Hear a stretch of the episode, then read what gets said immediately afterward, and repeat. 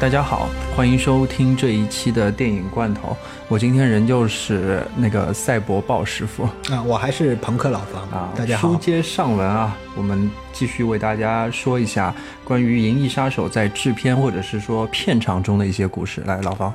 呃，前一期我们是讲的那个电影的缘起和当中发生，包括那些版本的故事。那么现在我先向大家那个介绍一下片场当中发生的一个故事。你说，比如刚刚刚才我跟那个鲍师傅讨论的时候，他说选角比较有趣啊，从选角开始嘛，一切对。那么，那我就先讲一下选角的事情。那么第一个角色呢，就是我们这个。《银翼杀手》这部片电影的主角哈里森·福特演的 这个角色，最初他们考虑的对象是一个当时一个非常有名的演员，我们可能不太熟悉，他叫罗伯特·米彻姆。嗯，不熟悉。这个人确实不熟悉，但实际上他当时当年他之前拍了很多西部片。我们可能对这个演员比较熟悉的是，以前我们看过一个电视剧叫《战争与回忆》和《战争风云》，他在里面演一个父亲的角色。你如果有印象，你对这个人就是有一些这方面的那那些印象；如果没有印象的话，你可以在一些美国西部片里看到这个人。总而言之，他们是找的是一个硬汉类的那种角色。但是这个当时罗伯特·米彻姆嘛，也还算体格健壮。可以适应那种最后那些银翼杀手最后那些跑跑跳跳的那些镜头，应该没有什么问题。但是这个角色最终没有成型。然后他们出了第二份那种那个选择的概要，就是大概在一九八一年一月十九号的一份 casting create 那个名单上面有一些几个名字，这其中包括达斯汀霍夫曼，还有阿尔帕西诺。嗯，尼克诺特还有彼得法尔科这些演员，我们现在有几个都不太熟悉，但是比较有名的就是阿尔帕西诺。嗯，但是他出现在这个备选名单当中，但是实际上他们应该是没有去接触过他。但是比较接触过比较多的呢，就是达斯汀霍夫曼，甚至有一些几个分镜头剧本当中就直接按照他当时的脸型和样貌就是画上去了。他们去接触达斯汀·霍夫曼演这样一部好像跟他这个人没什么关系的电影，是因为这个角色的设定方面不不需要做那个太过太大量的那些动作，但是你只要够用就行。但是达斯汀·霍夫曼本人这个人呢，就是他比较关心的是那个那个你这部电影到底要讲什么，他希望那个电影的格调高一些。包括这个电影的主题，要最好对大众有益什么的之类的。嗯，然后他们谈啊谈啊谈，越谈到后面就发现越不行。这个当时那个这个想法，不知道他们自己怎么冒出来的。呃，最后就是，就是还还是要说到这个编剧那个汉普顿·芬奇，他有一个朋友，呃，是芭芭拉·赫尔西，她是个女演澳大利亚的女演员，她当时好像在拍那个。呃，圣柜骑兵，也就是印第安纳琼斯的第一部啊。这个时候他知道有个演员就是哈里森福特，他向那个编剧汉普顿芬奇推荐了哈里森福特。当时哈里森福特已经是个大明星了，他同时演了星球大战和那个印第安纳琼斯嘛。呃，他们就认为啊，这个可可可行，而且呢，他由哈里森福特加盟。可以在票房上有一定有有有一定保障，然后就去找了哈里森福特。哈里森福特自己一开始是很喜欢这个角色的，他他他觉得剧本虽然有点问题，对对吧？这个剧本当时哈因为哈普顿芬奇写的第一个剧本里面全是旁白，各种各样都有旁白，他觉得这个旁白有点多余，但是除此之外，他认为这个剧本还行，然后他他就决定加入了。就是我们这个主主角就这么敲定了，之后他们花了很长时间去谈剧本这个事情，对吧？这但这是另外一个故事了。然后就是我们第二个那个角色，第二个角色就是另外一个我们后来知道她是生化人那个女主角，那个女主角叫 Rachel，嗯，呃，就是长得非常非常漂亮。然后他们当时对她的评价是，呃，漂亮的像个人造人 啊，但是这也是一个。最终选中她的一个主要决定吧，只不过是因为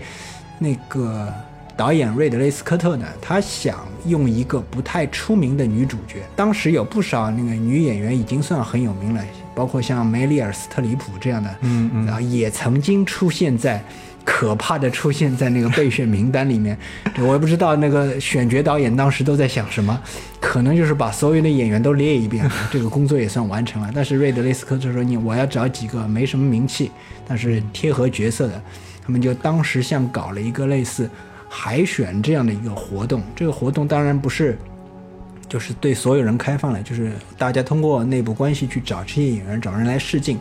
他们专门找了一个试镜的。对，就是试镜的电影棚，然后就是所有的置景类似于现场的那个置景，大致上搭了一遍。然后当时这个流程其实非常费钱的，对，呃，然后他还专门找了一个演员来扮演哈里森福特的那个角色。嗯，其实这个演员后来也出现在这部电影里。他们找了一个叫摩根保罗的演员来演哈里森福特的那个角色，跟那些不停来试戏的女演员进行对戏嘛。嗯，哦，后来就是继续找他跟所有的女演员对戏，他说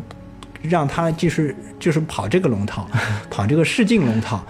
呃，去试那些女演员。他第一个试的就是当时叫那个演员叫呃妮娜亚历山大什么的，反正是试下来几轮以后，就是他们就问他，呃，你觉得那些女演员哪一个比较好？他说他自己的看法，说他有一个叫妮娜亚历山大的这个女演员，他觉得挺好的。然后那个瑞德雷斯科特看了那些试镜的片段以后呢，就说不行，我觉得那个西恩杨不错，我们就选他怎么样？然后然后最后他就专门找，还给他找了一个表演指导。他说这个演员长得非常漂亮，但是演技有点稚嫩，所以要片场的时候要专门给他找一个表演指导。但是这个这个事情上面，哈里森福特就有点担心。他说这个女演员太新了，我以前都没有见过她，我担心那个试试戏的时候或者对戏的时候会出问题，巴拉巴拉那种要求很多。他说他他的意思就是你最好找一个老道一点演员，嗯。然后我们在拍的时候呢就就可以那个拍的舒服一些，他顺利一些。对他能接得住我那个那个我的戏了什么，不不需要我经常停下来或者告诉他去怎么演。但是虽然这么说，但是现场还是导演说了算。他说我就要这个西恩阳，主要他是应该还是我觉得还是那个最终我们之前说过的那一点，他是漂亮的不像人造人嘛，包括那些不像人，啊像人造人嗯嗯，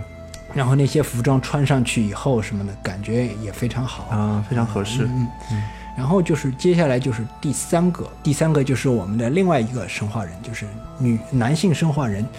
呃当中的那个头儿，就是罗伊贝蒂。嗯嗯就是这个生化人就是直接是选角导演就直接定了，因为他找了一个欧洲人，就是荷兰演员，呃拉格特浩尔。这个演员大家他始终都不出名，所以你如果不了解，你也别费心去找了，你就看《银翼杀手》就可以了，这直接就成他代表作了。嗯那当然了，因为哈里森福特的代表作很多很多，但是这个演员你看这一部其实就可以了。呃，这个演员也是非常有意思呢。他长得因为是欧洲人嘛，这个长得身材非常高大。嗯然后呢，他对表演他有大量的自己理解，就是他看到这个有这个剧本之后，然后他就跑来跟那个瑞德雷斯科特见面。然后跟他见面的时候，穿了一件那种运动紧身衣，带拉链的那种，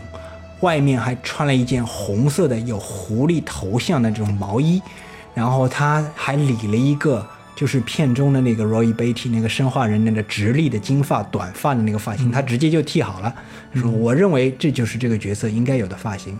然后他就坐在那里去和那个瑞德雷斯科特见面。斯科特当时看着这个古怪的服装，他就就就觉得有点奇怪，说你你就是来演我们这个片子当中的那位硬汉的吗？他说是我就是，然后呢他们就开始开聊了，那那他们都不知道，因为那个拉格特哈尔自己就说我这是开玩笑的，实际上。我也不知道这话到底是什么意思，就是他是想惊一下这个导演呢，还是想体现一下自己对角色的理解呢？是吗？然后他们就开始随便聊，聊到最后呢，他们开始同时开始聊到这部电影的视觉风格。呃，斯科特说：“我挺喜欢的一个杂志叫《重金属》，我喜欢里面一个作者叫那个恩基比拉，他是一个法国人。然后那个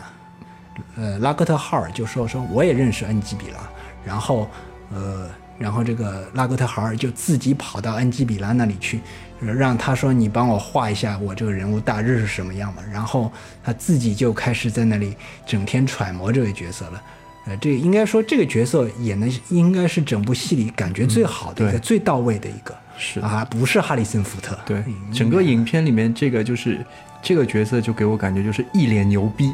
然后哈里森福特就是一脸懵逼。哎，对对，然后呃，拉格特哈尔他在谈的时候谈谈开了以后，他说我要给这个角色加入那种有童心、残忍、暴力、反思，甚至艺术家的气质，我都要混合进去。那哎，个还都有点做到了，对对，真的。然后还那个斯科特说好，没错，你这想法没错，你全部用进去，我想办法帮你拍这些场景。嗯嗯，然后最终都是，其实你仔细看这部电影里，它这些东西都存在，尤都在哎真的尤其是最后那部分。嗯嗯，最后那一部分，我我们讲到这部分，这个最有名的那些台词是他自己想出来的。他是在拍开拍之前，他早上四点钟准备好台词，然后抱着一只鸽子跑到现场。嗯，大家就开始就开始下午五点钟，应该是最后一天的拍摄了，拍完就没钱了。大家都很着急，然后这个拉格特哈尔就抱着一只鸽子说：“我可以抱一只鸽子吗？”那因为他这个人在死之前应该是想在怀里抱一个活的东西什么的。然后斯科特就很不耐烦的说：“啊，你你你想抱你就抱吧，我还有其他事情要做，我烦着呢，你想怎么样就怎么样呢。”然后这个这个感觉其实也非常好，就是他抱着一个鸽子就这样自己读了一下自己想出来的台词。嗯，那个独白，啊、对，最后在说完最后一句之后，镜头转向他，低着头，其实他已经死去了嘛。嗯然后镜头还顿了大概两秒钟，那个感觉特别棒，那死的特别有诗意。嗯，对，然后那只鸽子就飞上天了嘛。嗯那我告诉你，这只鸽子实际上没有飞上天，那个镜头是后来补出来的，因为当时不停的在人工降雨嘛，那个鸽子翅膀都湿了，根本就飞不起来。原先那只鸽子就是本来想飞的，结果只是跳在了地板上，然后慢吞吞的走路一样的，像像像散步一样的离开了片场。嗯，接下来再讲第三个演员，又是我们经常说到的那个，就是哈里森福特的那监管人一样的人，就是一个很奇怪的角色。有点像墨西哥人，嗯，有点对，这个艾德莫·奥尔莫斯·琼斯这个演员叫，呃，名字也很怪，但是他演演的那个角色更奇怪。对，他在里面演一个叫 Gaff 的角色，那个发音就很奇怪。然后他这个角色在《银翼杀手》里从头到尾说这一些谁都听不懂的话，嗯只是偶尔蹦出一两句英语来。对嗯其他时间说的话你根本就听不懂他在说什么。实际上呢，这也是那个演员的自己创作，啊这里面即兴发挥很多啊，就是。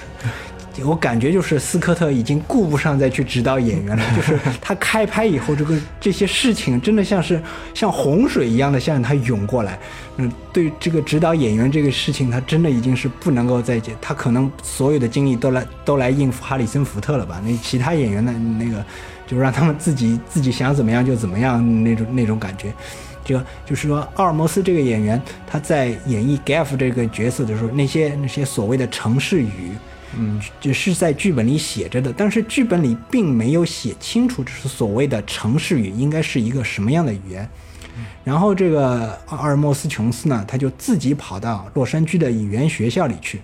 学习各种各样的语言，德语、法语、呃捷克语、匈牙利语，包括一些日语什么的。嗯，他就混合着用这些语言来说话。嗯，那个我们的那个导演也也当没事儿一样的，你说就说吧，我无所谓。他也是就直接跑到片场就开口就说这种东西。这个这个这个导演也就说嗯不错，拍拍。然后然后就是我们就看到的更多的情况就是我们的啊哈里森福特一脸懵逼的看着他，对吧？对，然后呢，说的一些话呢，其实这部电影在匈牙利上映的时候，有有很多匈牙利观众认出这是他们自己的话，尤其是他在那个那个小吃摊边上第一次碰见哈里森福特说的那些话，呃，如果翻译成匈牙利语就是“马命根子”什么的。嗯，好，这个演员说完了，我们再说那个另外一个女的复制人，就是这个复制人好像叫 Paris，就是和罗伊贝蒂一起，好像是情情侣的的样子。对，嗯这个演员我们在那个《杀死比尔》里也能看到，他叫达里尔·汉娜，就是他在《杀死比尔》里面演那个比尔的首席的女杀手，呃，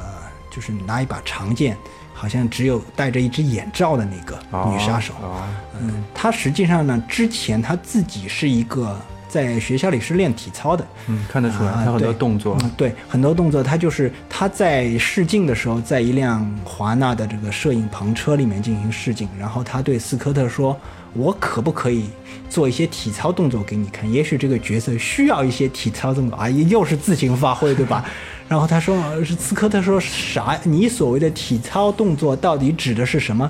然后他就跑到外面去，前空前空翻了，后空翻了什么的，就是翻来翻去的那种动作。他说好，这些这个这个好。然后你你在那个实地试镜，你再去试一次吧。然后他们又就是之前那个叫摩根保罗的演员又跑过来，就是给他们这这一类这个复制人又又各种试镜，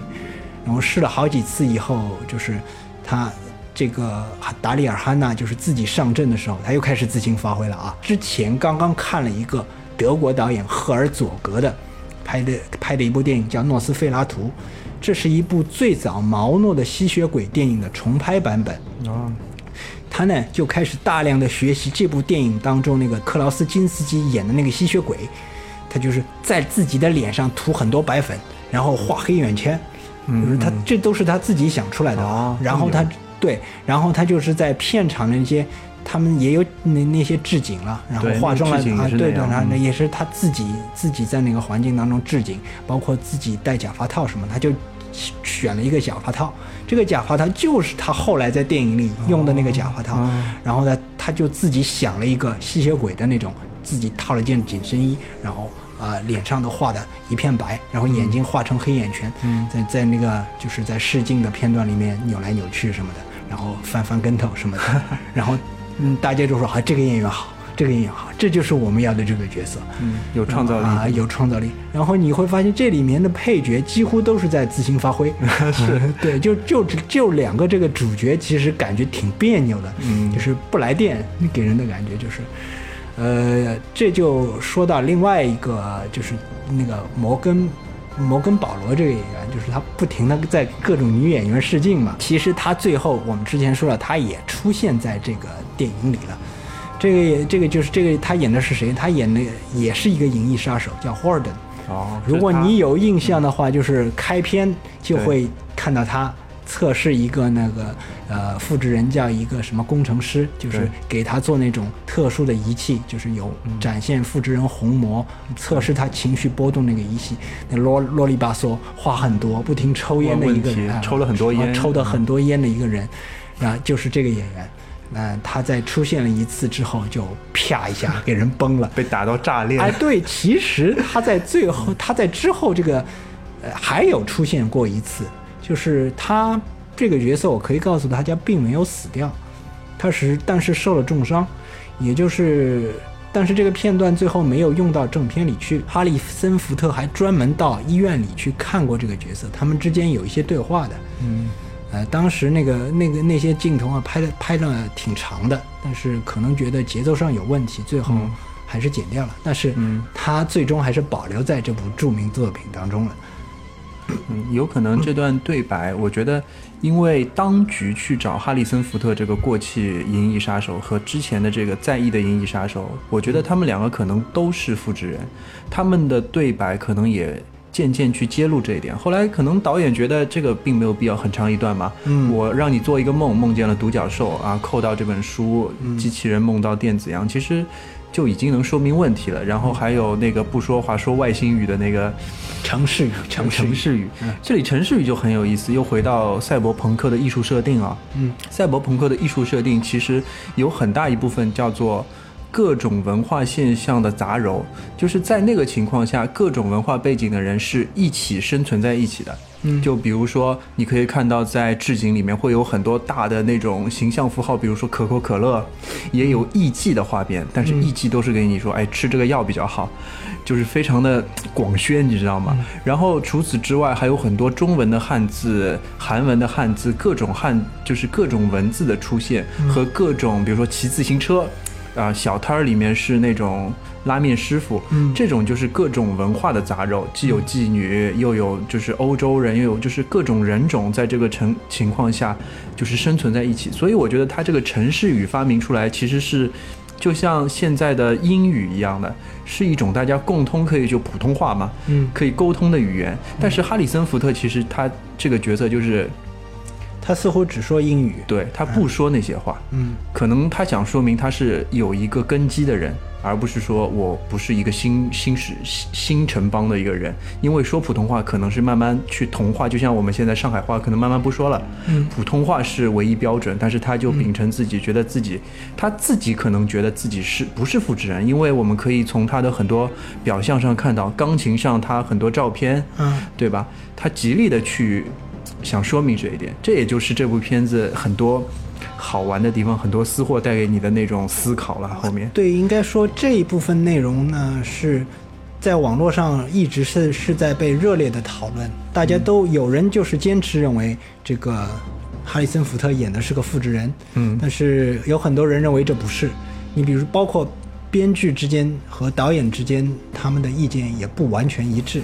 编剧认为这是个好问题，嗯但是回答这个问题就显得很愚蠢。对，但是瑞德雷斯科特自己的意思就是很明确，就是他就是个复制人，啊这就是我自己导演的意图。但是另外一些人认为，他这部电影里的那些画面，包括你所说的形形色色的这种人，包括说的话，包括那些寓意什么的，可以进行多重解读。这实际上也是这部电影的魅力之一。也就是说，它会产生歧义，但是这种歧义并没有损害到这部影片，反而让这部影片变得更耐看了。对，非常的丰富。呃，那其实我们还是说回来，回到片场当中呢，其实这部片子那么早制的景，或者那么早的一些技术，虽然花了很多钱，但是却展现出非常非常棒的视觉效果。嗯那这些视觉效果背后，在这个片场当中又发生了一些怎么样的故事呢？呃，首先就是那是一九八十年代初吧，嗯呃，很多的数码特效基本上还没有成型。呃，当年也就是一九八二年还上映了一部完全使用电脑特效制作特效的这部哦电影叫《Tron》。嗯，对对，但是它后面有一个续集，就是我们之前也嗯看过《创创战记》吧，就是但是 Tron 是倒是真正使用了大量电脑特技，但是《银翼杀手》还是使使用了许多呃现场特效吧，嗯嗯也就是说包括那种最原始的那种电动摄像机移动了什么，当时那个摄像机的移动除了轨道移移动之外，它已经可以进行这种电动控制了，它可以拍一些特别复杂的镜头了。但是这个电动摄像机的移动过程非常的复杂，你事先要先画好那些移动的步骤，然后才能够移动摄像机。所以移一次以后，你还不知道有没有对上焦，然后你还要看在第二天看成片的时候，你才知道到底怎么回事。所以事先的那些准备工作要做得非常的，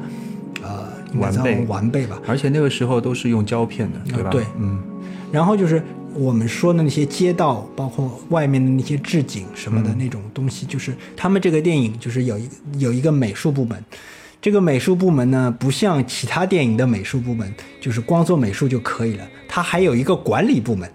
管理什么呢？就是他当时因为大量的都道具都必须现做嘛，所以最终他大概请了五十个人做汽车，就是做里面各种各样的车，然后请了四百个木匠，请了两百个水泥匠，两百，哎，两百个水泥匠，四百个木匠，然后你光光管理这些人，你都要有人专门去做这件事情，因为这个里这个这部片子有一个总的概念设计，这个人叫 Sid Mead，就是西德米德，他做所有的总概念设计，然后他下面有三个帮他执行这些概念的人。然后这三个人他又其中又又有几个人就雇了三个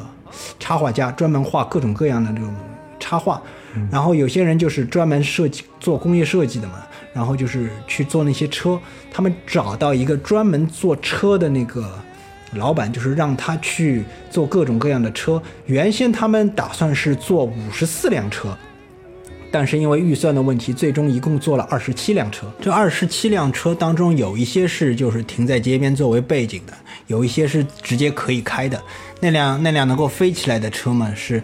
当然就是有液压系统，但是没有办法没有轮子，直接拉起来就用了。但是还有一辆。专门道具车就是拍内景的，就是做了各种各样的车，就是之后你之后你看见所有在车里的内景都是在那辆道具车里做的。嗯嗯。然后就是那些各种各样的那种建筑物，奇怪的建筑物，他们在做外墙装饰的时候，他们秉承的是这样一种理念，就是在那个时候的未来，所有的外墙装置已经成为了装饰的一部分。嗯，这跟我们现在一些现代工业哎工业设计概念很像，就是到后来有有一家广告设计公司的人找到瑞德雷斯科特，把他专门叫到他们的那个高档的那个自己的设计室里，说我们这个广告公司，我每个月都要放一次《银翼杀手》，以便激发我们自己的灵感。嗯，然后这个当然听了，就说明这部电影在这个视觉设计上是做的是多么的多么的牛逼啊，特别牛逼。然后要说的就是这个部这部电影开头的时候呢，那些那个整个洛杉矶的那种特殊景。观嘛，就是被雾霾笼罩在这个奇怪的那种环境当中，然后有一些建筑物在不行不停的喷火了什么的之类的这种东西。其实这个景观用的就是模型，呃，然后它是在一个特殊的那个摄影棚里，用超大尺寸，也就是那个时候是用六十五毫米的胶片来进行强制透视拍摄，那些一栋栋的建筑物。都是那种石刻版的那种铜片，呃，立起来的，就是他先把这个一个个铜片用那个锈蚀的东西、锈蚀的笔画画好线，然后把那个抠出来的部分都去掉，当中再装装上那种特很小的那种发光纤维，然后用总的一个控制来控制灯发亮，然后再把那个巨大的金字塔一样的模型放在最后的部分。但是它当中碰到一个问题，就是烟，那些烟经常是无法就是按时的到达那个 那个浓度。后来他们又想了一个办法，就是用那种烟火警报器，先用烟火警报器装在那些小的铜片下面，通过烟火警报器连接到一个巨大的电风扇，然后先用小烟触发烟火警报器，然后用风扇把那些烟再吹到那吹到那种那种当中去，然后再再再进行拍摄。然后他当时那个。拍摄的时候，因为用的都是胶片嘛，它没有办法进行数码处理，它只能进行多次曝光。嗯，所以就是它在所有需要后期抠图的那一部分，就是必须要固定好好画面，就是那个部分是后面有巨大背景的那个部分，我直接在底片上面画出线来，然后告诉你，你这部分固定好画面，然后后期我到把那个。这个胶片卷回去，我再重新再拍摄需要那些画上去的那些部分，通过两次曝光，直接把那个东西就合成上去。甚至于他们做到最后做的特别熟的情况下，那些背景绘图师就直接在底片上面画了。啊，也就是说，这个这些底片很小的，你知道，这虽然是三十五毫米，哪怕是六十五毫米，因为底片都很小，他们有些人就简直像在进行微缩作画一样，把画出来的部分，我那个直接用那个东西直接帮你涂掉了，我。我做到后面，他们特别熟了。我知道那个蓝色用什么颜色来转换，红色用什么颜色来转换，我直接画到底片上去了。嗯，画的很熟很熟了。当时就使用的都是这种效果。当时在那个第一个版本剪出来，人家感觉也还是很好。嗯，当然现在我们看的最后一个版本，经过数码处理以后，那个效果就更好了。嗯，在这儿解释一下二次曝光，其实。《银翼杀手》一开始的那个画面其实有两层背景，可以想象一下，背景层其实是一个夜幕下的城市。嗯，在前面的一层其实是火焰往上喷的那个效果。对，二次曝光呢，就是首先我们去拍背景层的夜幕的城市，在第二次。曝光的时候是在去拍那个火焰，然后让这两层像 PS 一样是叠在一起。但只不过在那个年代，完全要靠胶片和现场拍摄去控制它的效果，并且在现场没有办法去一次性观看出来。哎对你只能在第二天看到效果，觉得是不是好了之后，之后，然后再决定再决定是不是重新拍。但是实际上，这个重拍的次数也比想象中的要少。啊这个镜头只重拍了十七次。行，对因为我想一下库布里克那个一车的。啊，对，一车的那个什么，就觉得这真的是很少了，是对吧？很少，雷德利·斯科特真的是已经他对这个很良心了啊。这个就是他已经对那个东西控制的控制哦视控度非常高了非常高。嗯，其实也真的是很神奇。其实我们在看《银翼杀手》也好，在看现在新的这部二零二零四九的预告片也好，其实，在修复过之后的《银翼杀手》这个版本和二零四九在视觉呈现上并没有太大的差距。嗯，这也是反面的，其实说那个年代的。那种用真实的胶片或者是真实的布景来做的那些特效有多么的牛逼，特别还有一个就是《星球大战》嘛，嗯，《星球大战》最早的那三部曲的那些特效，嗯，飞船飞过的那些都是真实模型拍的，对通过光效或者打光来呈现出来。也就是说，实际上那个时候八十年代初是一个特效技术大爆发的年代，嗯非常黄金的年代。对，因为他当时数码特效还没有像现在这么泛滥，嗯所以他们能够去动脑筋想办法想出这些现场特效和后期的光学特效，他也做得非常好。嗯，像那个我们刚才说的《二零四九银翼杀手》这个版本。它其实上更多的情况，它也是遵循这样一个过程，只不过应该说数码呢，它是一个工具，呃，而不是一个实现的最终手段。最好的效果就是有数码，在也也有现场特效，你同时使用这两种相得益彰的情况下，你这个视觉效果会显得非常的完美。当然呢，其实我还想补充一点的是，为什么那个老版本的《银翼杀手》放到现在并不过时，是因为就像前面所说的，八十年代是视觉特效大爆炸，其实像一个黄金时代一样的。在那个年代，你去看《创》，就是《创》这部电影，完全是用三 D 来制作的，对吧？视觉特效来制作的，其实是非常的崩的一个情况。啊，对，然后呢，我们《银翼杀手》它这个赛博朋克的设定就告诉我们什么是赛博朋克。赛博朋朋克其实是由两个单词组成的，cybernetics 就是电脑控制和 punk 就是朋克嘛。然后在那个《银翼杀手》的设定中，就是电脑成为了那种大人们的控制手段，去控制低比较低阶级的人民的一种手段。所以在那个时候，科技是跃层发展的，就是从那一点开始，啊，人民所需要的那种娱乐或者对人来说方便以人为本的科技，并不得到重视。所以从那一点开始，比如说所有的电脑就止于此此处了。所有的广宣手段，比如说可口可乐的大的 LED，它不需要精度非常高，只需要把可口可乐的字打印打出来就就可以了。所以我们可以看到那些大楼上用的还是霓虹灯管，用的电脑上面还是没有什么叫 Windows 什么这种桌面系统，完全没有，完全没有人性。操作操作系统好像退化了一样，对吧？因为对于统治阶级来说，呃，我我要让你知道怎么样去看清楚这些东西干嘛，你就给我你就给我干你该干的事情就可以了。所以在这个基础上所发展出来的这个赛博朋克的这个画面风格，延续到二零四九。它并不过时，它就是用黄金年代的那些能够用的所有的材料，搭建了这么一个、啊、应该说。它没有不像许多其他科幻片一样，它没有那种视觉设计上非常好看那种 UI 系统，对吧？嗯应该说。就没有那么 fancy，嗯。它就是就是赛博朋克，就是说高科技低生活嘛，嗯。而且那种科技是用来那个控制人类的科技，所以他从那个时候断代所发展出来的那种视觉系统，沿用到现在是完全不过时的。啊，应该说那个时候的那种画面，就是包括他在二零四九之前呢，有三个短片嘛，嗯就是断第一个短片，他说试出的短片是二发生在二零三六年，他其中有一个角色拿着一个那个录音机，这个录音机就是我们。最近自己也能看到的这个索尼生产的录音机，我可以告诉他的它的型号就是索尼的 PCM D 一零录 D 一百录音机，这个录音机也就是一直可以用到二零三六年以后了。对。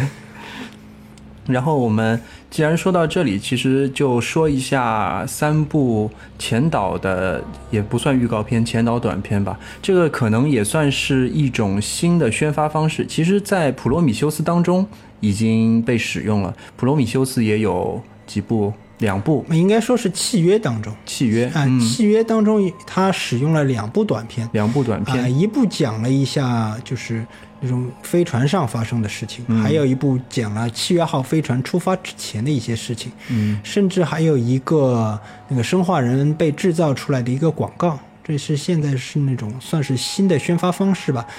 但是这三个短片呢，它不仅仅是为了做广告去推广《银翼杀手》这部电影，那实际上它衔接了一下。二零一九年到二零三九年之间发生的一些故事情，嗯，呃，这些短片呢，大家可以自己去看，因为各大视频网站上都有。它实际上讲的就是一些时间线的事情。那么我在这里可以给大家简单讲一下这期间到底都发生了一些什么。这些内容会在短片里呈现，但是短片本身的一些解读呢，你可以自己去看，因为我估计每个人对这片子的解读也不一定一样。但甚至于说这个短片本身可能都有自相矛盾的地方，呃，那我就直接跟大家说一下时间线吧，就是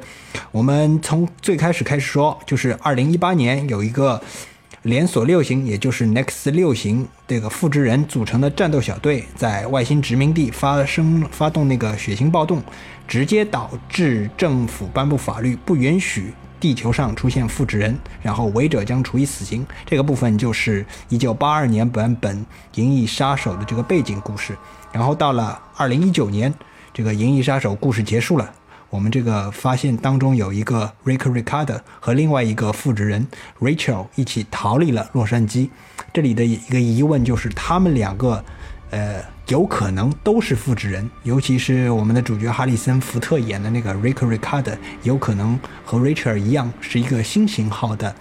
呃，复制人，也就是 Nexus Seven 连锁七型复制人。之后一年，就是在《银翼杀手》当中已经死掉的 Alan Terrell 死后，也是那个泰瑞尔公司的那个老板死掉了以后，他们又研制了一种新的复制人，叫 Nexus Eight，也就是连锁八型。这个连锁八型就直接推入市场了，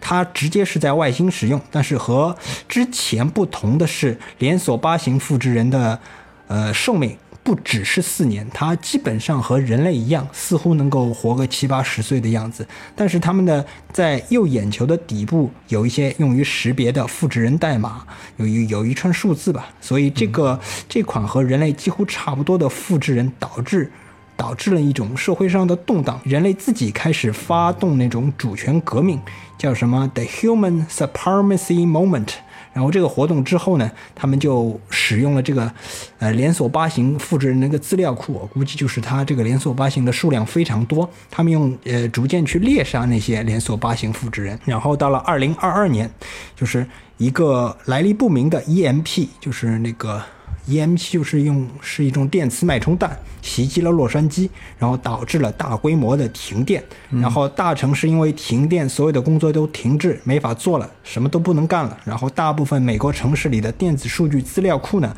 也被毁掉了，但是全球市场、全球范围之内的金融市场也停摆，而然后这个时候食品供应也日趋紧张。然后大家对这次大停电的原因呢众说纷纭，没有一条被证实。但是大部分人认为这肯定有跟复制人有关，也就是我们之前说的连锁八型复制人，有可能就是策划并实施了这次袭击。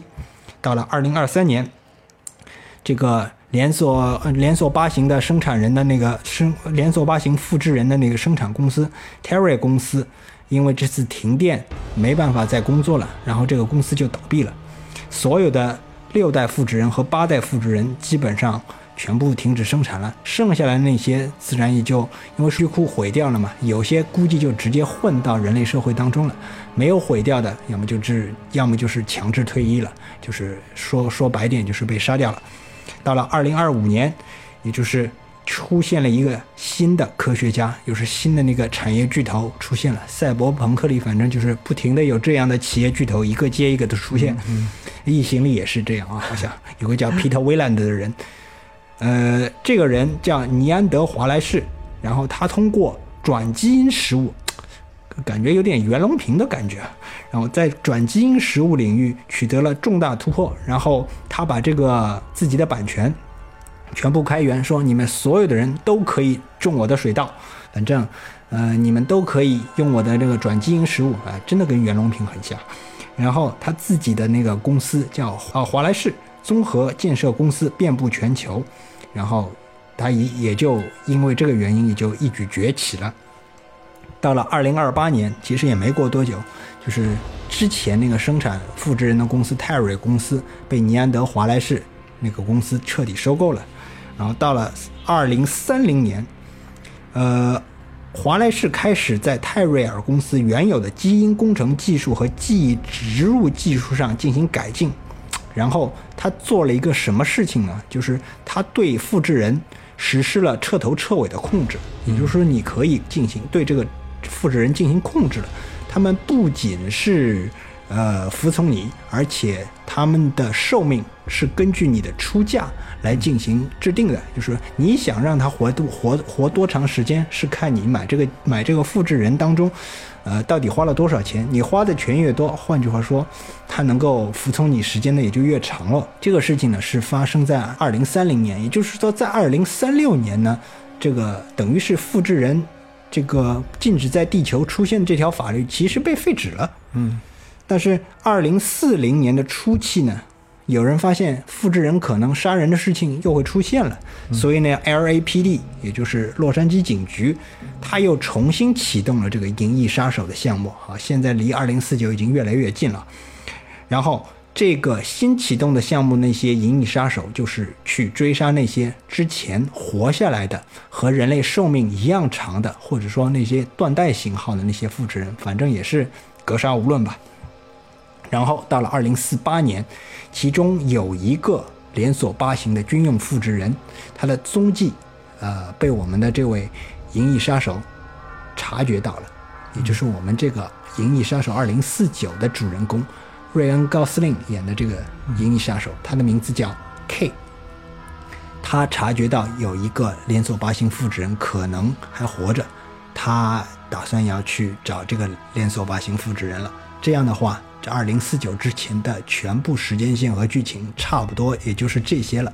也就是说，在这三个短片当中，它基本上涵盖了我刚才说的所有的情况，但是具体的内容和表现手法呢，是完全不是特别一样的。它其中有两个真人短片是瑞德雷斯科特的儿子鲁克斯科特。他拍摄的另外一部，也就是讲大停电那那部片子，呃，稍微长一点，也就是他是是是那个日本动画导演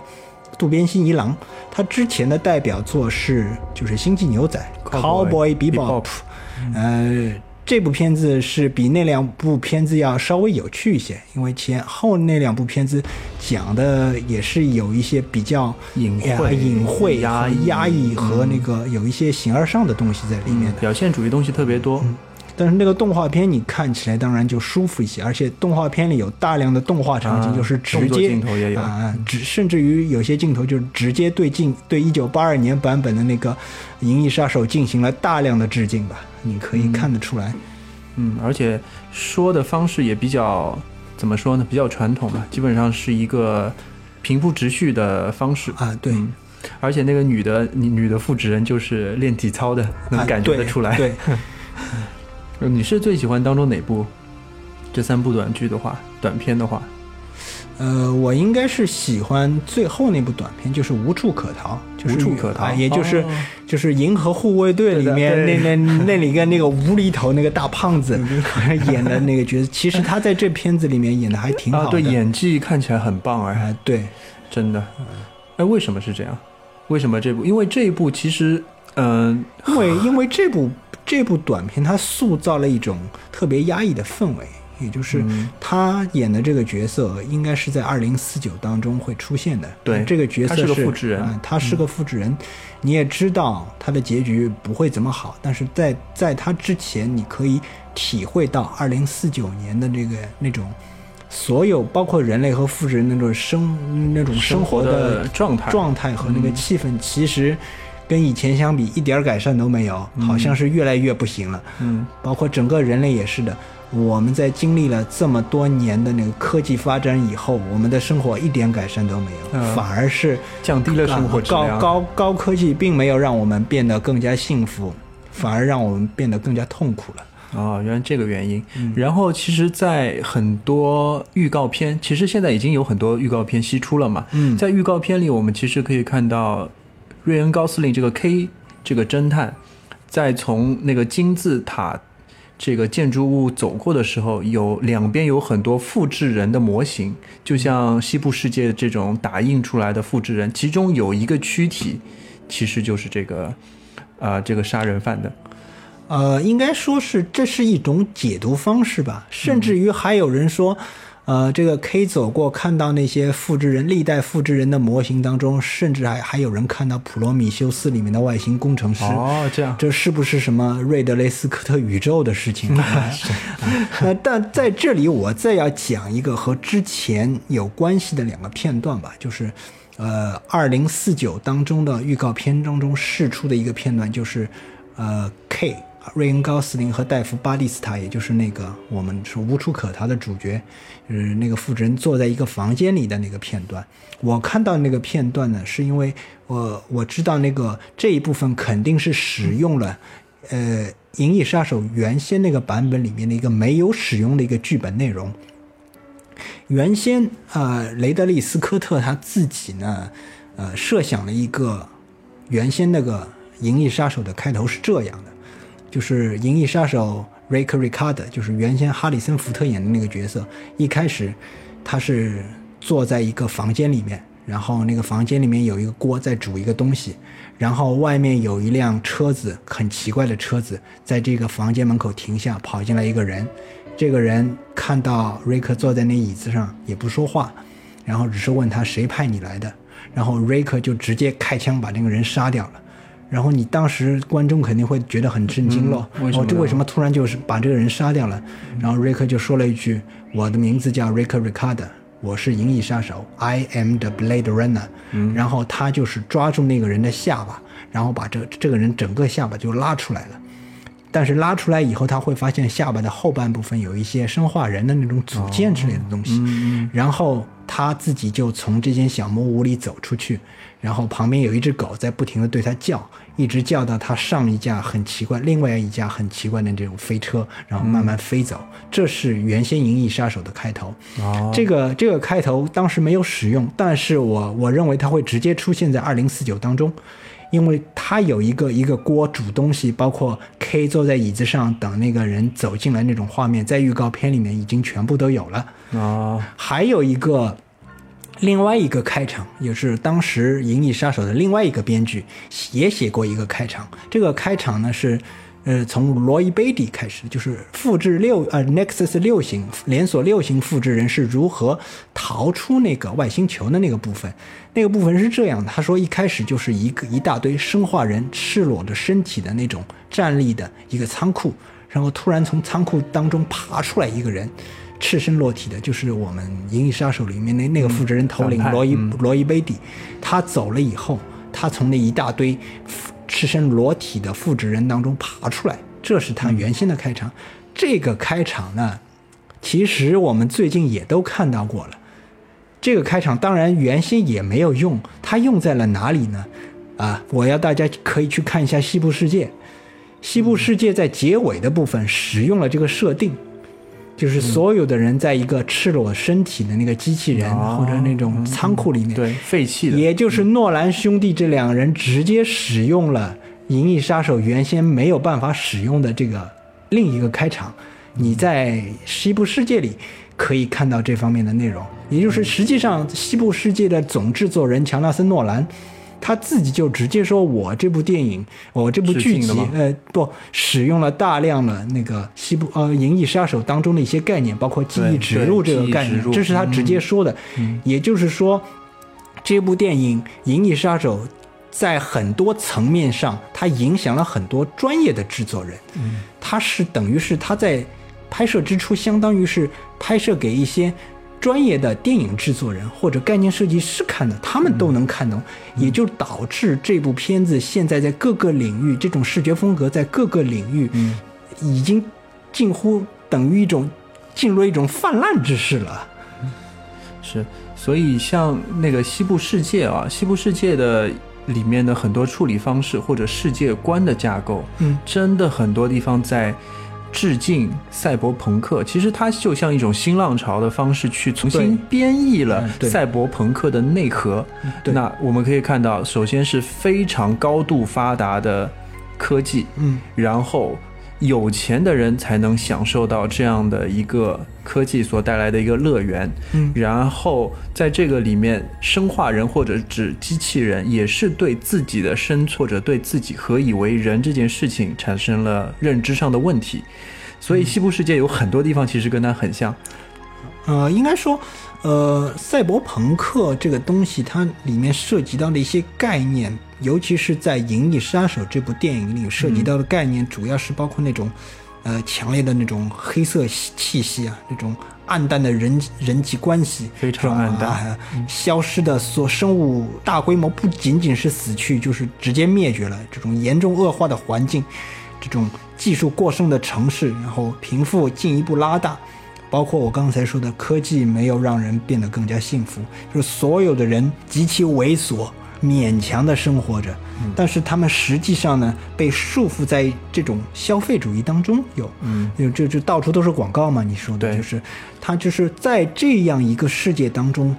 人是没有活力的，有活力的反而是那些技术。那些广告，甚至于那种消费主义的那种东西，这些东西很有活力，人是没有活力的。我觉得那个时候那些东西都不叫做有活力，它已经变成当权者对于人的一种统治方法，就变成一种广宣的手段，你知道吗？嗯，就像一些很无良的网剧，或者是我们现在所看到精神污染的一些东西，那这个又扯远了，我们就不扯了。所以我我们还是希望大家能够真正的在这个周能够去走进电影院，感受一下这个有可能成为我们未来的这样的一个世界吧。嗯应该说，《银翼杀手》它始终都是在告诉我们，